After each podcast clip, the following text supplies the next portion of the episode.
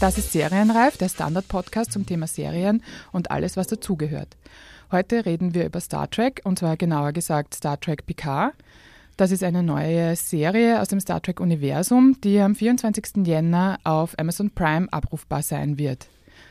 Mein Name ist Michaela Kampel. Ich bin Daniela Rom. Und die Dani wird uns heute hoffentlich erklären, was wir alles wissen müssen, um Star Trek Picard verstehen zu können. Ich werde mir auf jeden Fall Mühe geben. Also, Dani, legen wir los. Worum geht es in Star Trek? Es ist in der Zukunft. Das ist einmal, nämlich in, tatsächlich in einer, in einer Zukunft, so wie wir sie uns vorstellen, also irgendwie 2300 irgendwas, ähm, also 23. bis 24. Jahrhundert, da sind wir irgendwo unterwegs. Bis dorthin haben sich einfach Dinge ereignet. Mhm die zu einer Welt führen, die eben im 23., 24. Jahrhundert, das ist die Zeit, wo ähm, Star Trek die erste Serie, also die aus den 60er Jahren, und Star Trek die zweite große Serie, The Next Generation, aus den 80er, 90er Jahren dann stattfindet. Es hat einen großen Dritten Weltkrieg gegeben, mhm. irgendwann einmal im 21. Jahrhundert. Es hat einen First Contact gegeben, also die Menschheit äh, hat Erstkontakt mit Außerirdischen aufgenommen oder halt eher umgekehrt. Das waren die Vulkanier in diesem Fall. Die kennen vielleicht viele. Mhm, äh, die kenne ich. Ja? ja? Kennst, kennst du auch den, den wahrscheinlich bekanntesten? Spock. Ja, genau. Mit den spitzen genau. Ohren. Genau, genau.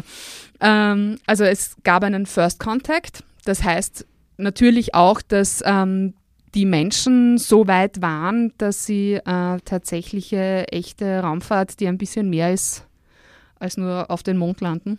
Deswegen auch die vielen Raumschiffe dort. Genau, die kommen da dann auch ins Spiel. Ja? Ähm, also auch, also die Menschheit hat sich technologisch so weit weiterentwickelt oder hat ihre Technologie so weit weiterentwickeln können, dass eben große Entfernungen im Weltraum auch zurück, zurückgelegt werden können das alles führt dann am Schluss, wenn man es ganz, ganz simpel hält, zu Star Trek, die erste Serie mhm. mit Captain Kirk, Mr. Spock und wie sie alle heißen, die auf Erkundungstouren gehen.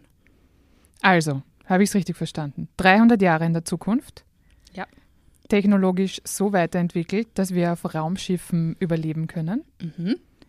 Kontakt mit außerirdischen Lebensformen mhm. den Vulkaniern und noch ganz vielen anderen in weiterer genau. Folge. Nicht nur das, also es gibt nicht nur den Kontakt, sondern die Welt ist quasi eine Einheit. Es ist ein bisschen wie eine EU, die die ganze Welt ist, oder eine UNO, die die ganze Welt ist, also die ganze Menschheit. Und die eben mit anderen Lebensformen, Völkern in die sogenannte Föderation der Planeten sich vereinigt hat, um eben gemeinsam in Frieden den Weltraum zu erkunden und halt eben auch in Frieden leben zu können und sich natürlich manchmal auch wehren zu müssen. Mhm. Und diese Föderation schickt jetzt Raumschiffe aus, um außerhalb der Föderation liegende Lebensformen zu erkunden. Genau, also außerhalb der Föderation, also im, die, der Weltraum wird in dieser Welt in vier Quadranten unterteilt. Mhm. Zwei davon sind äh, bekannter, zwei davon weniger da geht es eben auch tatsächlich, also das ist so ein bisschen, das sind so ein bisschen die Kolumbusse des Weltraums, die eben neue Welten entdecken sollen, weil eben, wenn wir so raufschauen in den Himmel, dann sehen wir relativ viele Sterne, Planeten, was auch immer. und die Idee hinter dem Ganzen ist, dass manche davon halt vielleicht belebt sind und wir wissen aber nicht, wer da wohnt und ob die nice sind oder ob die halt eher nicht so nett sind. Und auch dafür sind die Raumschiffe unterwegs, um das halt eben auch zu kartografieren, um unter Umständen auch Kontakt herzustellen. Aber auch da wird schon wieder schwierig, weil da muss man aufpassen, sind wenn man Sie, Kontakt herstellt. Sind Sie die Cowboys des 23. Jahrhunderts? Ich würde eher sagen, sie sind so ein bisschen eher die Navigatoren, die herumfahren und dann Kreuzerl malen, wenn sie irgendwo angekommen sind und dann vielleicht eine Verbindungslinie malen, wenn sie irgendwas gefunden haben, wo irgendwas zusammengehört. Okay, ich kenne mich grob aus. Besser als vorher. Es geht weiter. So. An mir ist ja das größtenteils vorübergegangen und ich habe immer noch Schwierigkeiten, nicht Star Wars zu sagen. ich weiß. Ich werde auch sehr schimpfen, Aber dir passiert. Es gibt da draußen ganz, ganz viele Menschen, die Star Trek schauen, sich als Figuren von Star Trek verkleiden, Star Trek zitieren, was auch immer. warum ist dieses Universum, warum ist dieses Serienuniversum so groß, wie es ist? Ich glaube, dass es da mehrere Punkte gibt, die zusammenspielen. Also ich habe es ja schon, kurz habe ich schon erwähnt. Diese Serie hat jetzt unlängst, also vor einigen Jahren, ihren 50. Geburtstag gefeiert. Also die erste Folge ist irgendwann einmal 1966 on air gegangen. Ähm, also das heißt, das gibt es wirklich schon sehr lang. Und erfunden wurde das in einer Zeit, also in den 60er Jahren, wo die Welt es ist eine US-Serie, also natürlich vor allem auch die USA, ähm, durchaus ein bisschen gebeutelt waren von Kalter Krieg, von der Angst vor den Atombomben, mhm. vor tatsächlicher weiterer Kriegsgefahr. Auch der Zweite Weltkrieg war nicht so lange mhm. her. Also das ist alles eine Zeit, die ähm, durchaus auch von Aufbruch geprägt war, aber halt auch von Angst.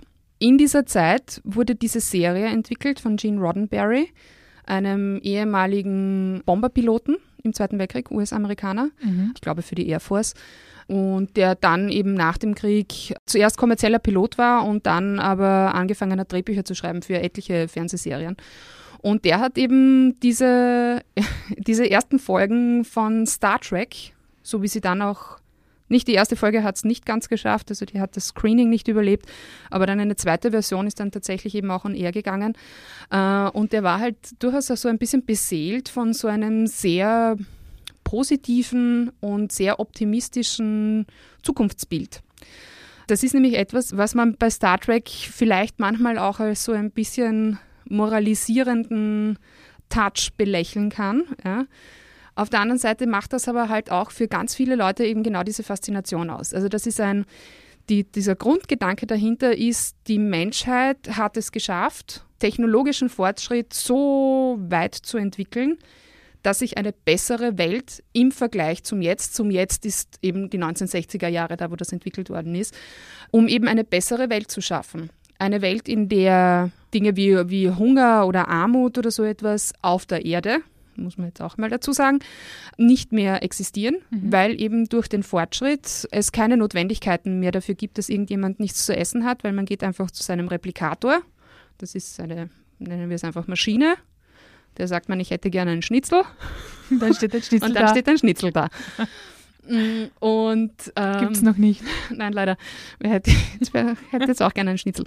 Aber jedenfalls aus diesen Gegebenheiten, also aus diesem technologischen Fortschritt, haben sich quasi viele Probleme, die auf der Welt da waren, und das hat sich ja bis heute nicht zu 100 Prozent verändert, die gibt es einfach nicht mehr. Und die Menschheit oder die Menschen in diesem Fall können sich quasi darauf konzentrieren, sich selber weiterzuentwickeln und halt eben auch ihr, ihre Umgebung zu erforschen. Die Umgebung ist halt größer als jetzt der nächste Block. Also es sind, sind zwei Sachen sind zusammengekommen, oder? Naja, es quasi geopolitische Weltlage, die eher beängstigend war und die vielleicht der Sehnsucht nach etwas Positivem geweckt hat und der Beginn von wirklichen Weltraumreisen wenn man so nennen kann, oder? Genau.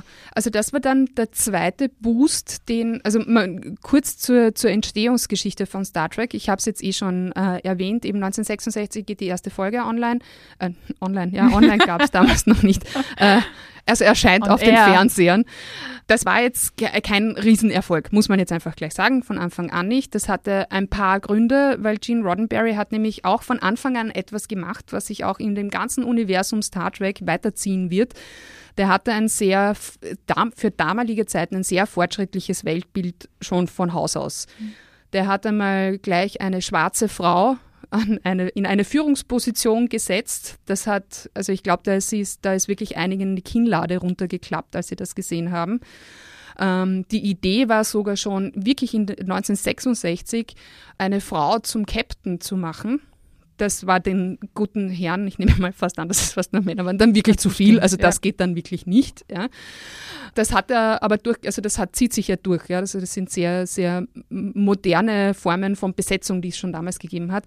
Jedenfalls 66, wie gesagt, war nicht sehr von Erfolg gekrönt, das alles. Ja. Mhm. Also ist gelaufen, aber hat jetzt nicht alle vom, vom Hocker gerissen. Mhm hatte aber von Anfang an eine sehr treue Fangemeinde, also eine kleine treue Fangemeinde, die wirklich mit Briefen, so lange geschrieben. Wie man das damals noch gemacht genau, hat. da gab es noch kein E-Mail und kein Online, wie ich jetzt auch weiß.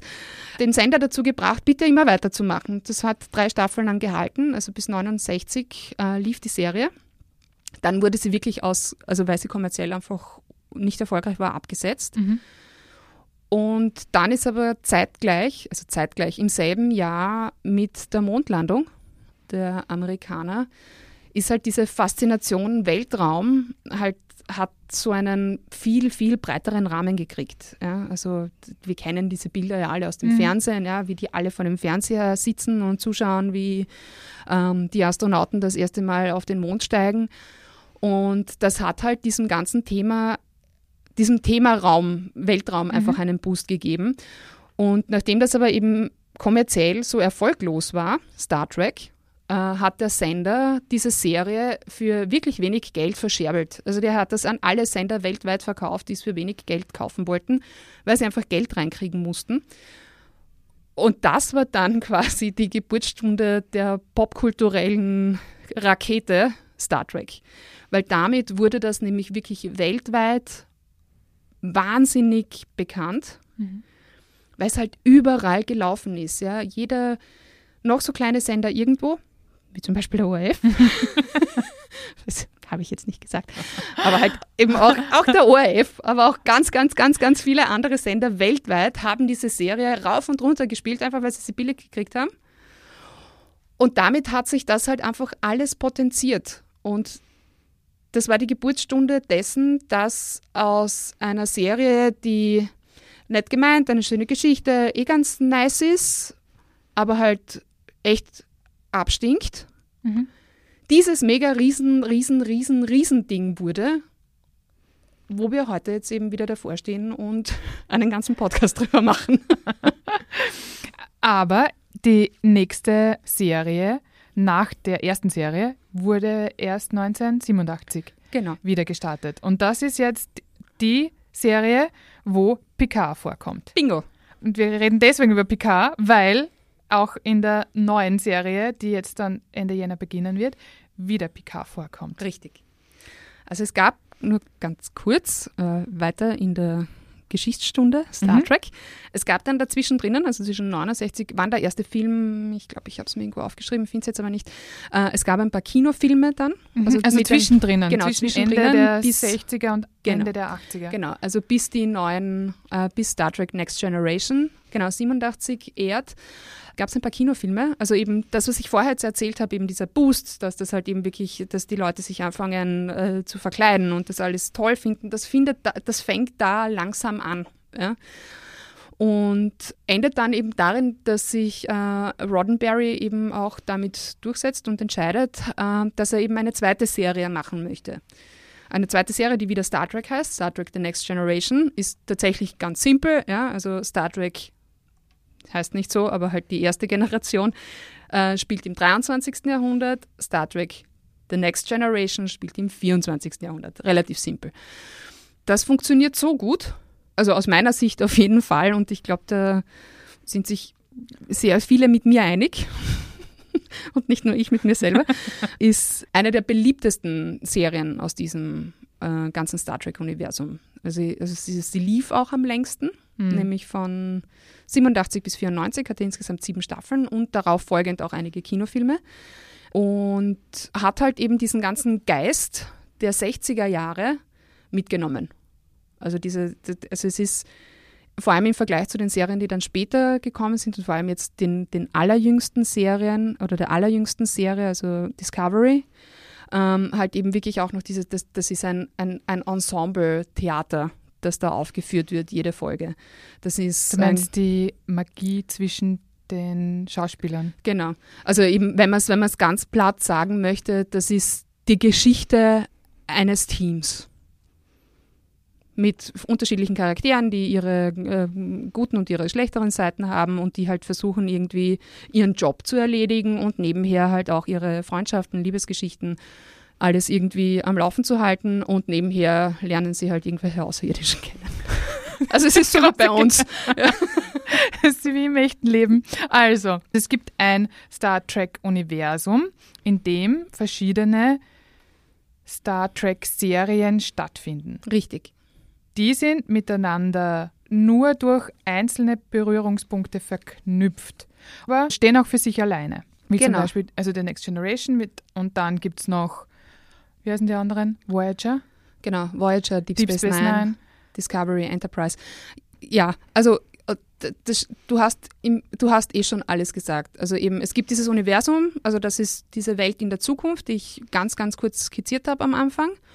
Und alle diese Serien erzählen eine Geschichte aus diesem Universum. Sie sind nicht chronologisch abfolgend, also nicht immer. Es ist zum Beispiel so, also Star Trek aus den 60er Jahren, das habe ich schon gesagt, 23. Jahrhundert, also spielt im 23. Mhm. Jahrhundert. Star Trek Next Generation spielt im 24. Jahrhundert.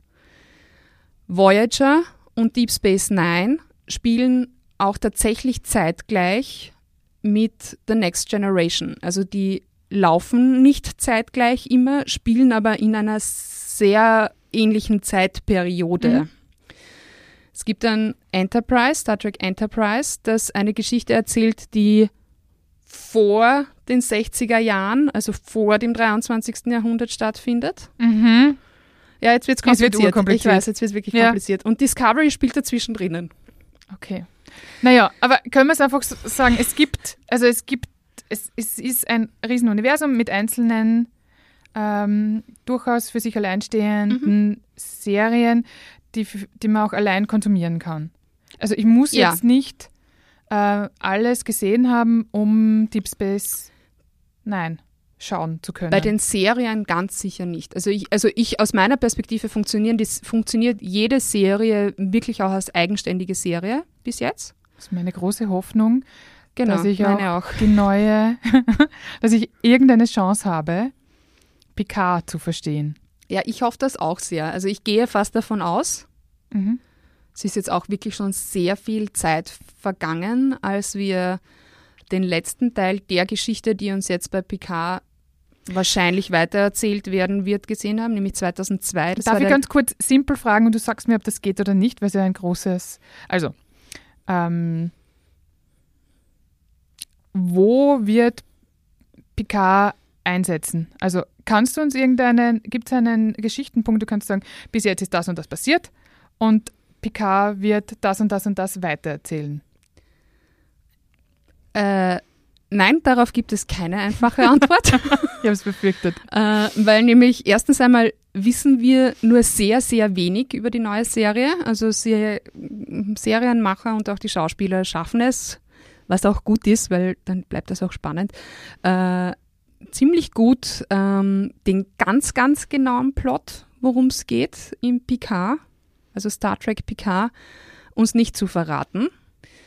Äh, es gibt aber äh, wenig erstaunlich, gibt es millionenfach Forenbeiträge äh, und äh, Zer Zerlegungen der, ich glaube insgesamt sind es fünf Minuten, die zwei oder die drei Trailer, die es gibt. Also es gibt ganz, ganz wenig Material, was wir uns schon anschauen können und wo man halt irgendwelche Hinweise rausziehen kann, wohin diese Geschichte vielleicht geht.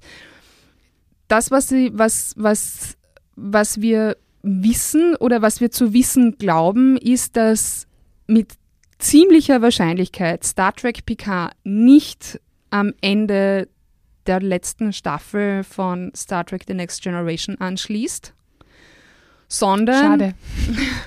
ja, das ist wirklich ein bisschen, es, es ist, es, aber Wobei du ja erzählt hast, dass diese Staffel so ausgeht, dass es ein tatsächlicher Schlusspunkt Genau. ist und deswegen. Genau. Also es, es, es, ist, es, es ist ja dazwischen noch was passiert. Es, ge- da da wird es nämlich wirklich schwierig, weil eben im Gegensatz zu dem, was ich vorher gesagt habe, dass ich wirklich finde, dass man die Serien an und für sich, also jede einzelne Star Trek-Serie auch als einzelne Serie an. Man hat mehr Spaß, wenn man mehr weiß, aber man kann sie sich auch als einzelne Serie anschauen. Das funktioniert bei den Kinofilmen nicht ganz so hervorragend. Also die Filme setzen wesentlich mehr voraus an, an Wissen, damit man wirklich auch der Geschichte folgen kann. Und jedenfalls ist 2002 der letzte Kinofilm erschienen aus der Next Generation Reihe, also mit Captain Picard und seinen ganzen Freundinnen und Freunden von der Enterprise, ähm, Star Trek Nemesis. Und allen Anschein nach wird Star Trek Picard, die Serie, die jetzt startet, da anschließen. Nämlich anschließen im Sinne von, da sind 15, 20 Jahre vergangen. In dieser Zeit ist irgendetwas passiert. Erstaunlich. Was genau? Wir wissen nicht sehr viel. Wir wissen eines, das ist jetzt auch keine große Überraschung. Äh, Captain Picard ist mittlerweile, ist mittlerweile oder ist zumindest irgendwann einmal in der Zeit zum Admiral geworden. Das ist ein, ein sehr üblicher Weg in so einer militärischen Laufbahn. Genau. Ja. Und dann ist irgendetwas passiert und dann ist er raus aus der Sternenflotte. Warum? Wir wissen es nicht. Ehrenhaft oder unehrenhaft? Wir wissen es nicht. Irgendwas ist passiert. Was wir wissen, es gab irgendeine unautorisierte Mission, die er geleitet hat. Auch keine große Überraschung, wer sich die Serie The Next Generation angeschaut hat, dass da sowas passieren kann. Ja. Aber es gibt irgendeinen, ich habe den Trailer habe ich auch angeschaut. Und es wirkt einfach so, als würde er, so, der ist jetzt in Pension oder, das, ich habe das nicht geschnallt, dass er vielleicht unehrenhaft entlassen würde. Es, er war halt irgendwie draußen und im Wineyard und in der Pension und dann holen sie ihn halt zurück für irgendeine Super Secret Special Mission. Und das ist halt eigentlich auch, es kann auch eine ganz, ganz simple Geschichte sein. Also naja, Nein, also alle Hinweise, alle Hinweise, die man oh. lesen kann, deuten nicht darauf hin, dass er geholt wird, sondern er würde gern und die wollen ihn aber nicht. Also es gibt diese, diese kurze Szene im Trailer, hm. wo er in, in, in, in das Headquarter, also in die, in die Zentrale der Sternenflotte geht ähm, und mit einer Generalin, Admiralin, ich weiß es nicht ganz genau, also redet äh, und halt eben irgendwas mit eben wir müssen und das müssen wir und ich muss da hin und ich brauche ein Schiff und bla. Äh, und die sagt ihm dann, das ist nicht mehr dein Haus aber er kommt schließlich und endlich, er kommt zurück, oder? Das geht doch aus diesem Trailer hervor. Ja, aber er, er kriegt wieder, aus irgendwelchen Gründen kriegt er ein Schiff und muss irgendjemanden befreien oder irgendjemanden dieses retten. Schiff, dieses Schiff schaut nicht so aus, als würde es aus der Sternenflotte kommen, sondern es schaut eher ein bisschen nach einem Räubersboot aus. Achso, so also, genau habe ich nicht geschaut. Mhm, ja, kann schon sein, aber er ist wieder im Weltall. Er ist auf jeden Fall wieder im Weltall. Kälte. Wir werden auch einige Figuren aus Star Trek The Next Generation wiedersehen, also die, die wir jetzt schon einmal im Trailer gesehen haben. Vielleicht kommen auch noch weitere. Also wir haben äh, seine Nummer eins, also seinen ersten Offizier, äh, Commander Riker, mittlerweile glaube ich auch Captain wahrscheinlich oder auch Admiral, was weiß ich, äh, mit seiner Ehefrau. Auch die kennen wir von, von äh, Star Trek The Next Generation, nämlich Counselor Troy. Also die sind auch immer noch verheiratet. War auch das die Psychologin? Ja, genau. Die Empathin. Mhm. Ähm, die zwei haben wir gesehen. Wir haben im äh, Trailer Data gesehen. Jetzt wird's Achtung, jetzt wird es ein bisschen kompliziert, weil in Star Trek Nemesis, dem Kinofilm von 2002, da opfert sich nämlich Data und stirbt. Er ist ein Android, also sterben es geht kaputt. ähm, Data wird das anders sehen, glaube ich. Dem, ja, da bin ich mir auch ziemlich sicher. Indem er sich äh, quasi opfert, um die Enterprise und die Menschen zu retten. Ähm, das heißt, wir wissen nicht so ganz genau, ob wir einen echten Data sehen, ob wir eben ähm, einen, eine Vorversion von Data, die eben auch in diesem Kinofilm vorkommt, sehen, die allerdings nicht die ähm, ähm, Kapazitäten von Data, also die, die intellektuellen Kapazitäten von Data hat, oder ob, ob das eine Traumsequenz ist, die wir sehen, in der äh, Picard auch das eine, eine Vermutung, die man in mehreren Foren lesen kann, ähm, dass ähm, Picard diese, diese Aufopferung Datas nicht verarbeiten kann und sie ihn quasi halt in seinen Träumen weiter verfolgt. Ja, verfolgt. Ähm, wir wissen es nicht, aber wir haben auf jeden Fall irgendjemanden, der so ausschaut wie Data, in dem Trailer gesehen. Wir haben auch noch äh, eine Figur aus Star Trek Voyager gesehen, die mh, mm, eine nicht unwesentliche Rolle spielen wird anscheinend, nämlich Seven of Nine. Das ist die, die so genau die ehemalige Borg. Auge, genau diese. Genau. Plastikteile genau. hat. Genau, also da sind wir dann wieder in der Verknüpfung von unterschiedlichen Serien aus dem Universum über Figuren. Wir haben äh, überhaupt die Borg sehr viel, naja, viel. Aber man sieht sie im Trailer. Ja. Dies, man sieht die, diesen rechteckig, dieses genau. Rechteck, das vor, der, vor dem Schiff herumschwebt. Ja, genau. genau. Und wir sehen jede Menge Romulaner. Also aus dem allen kann man sich einen Plot zusammenzimmern. Was er genau ist, wir werden es am 24.01. genauer wissen. Und ab diesem Zeitpunkt, also am 24.01. wird es auf Amazon Prime abrufbar sein. Und dann zehn Folgen, jede Woche eine Folge. Genau, aller Voraussicht nach. Mhm. Und eine zweite Staffel ist mittlerweile auch schon genehmigt. Also es wird auf jeden Fall noch eine zweite Staffel geben. Ich bin auf jeden Fall einmal sehr gespannt auf die erste. Und dann schauen wir, ob wir eine zweite brauchen oder nicht.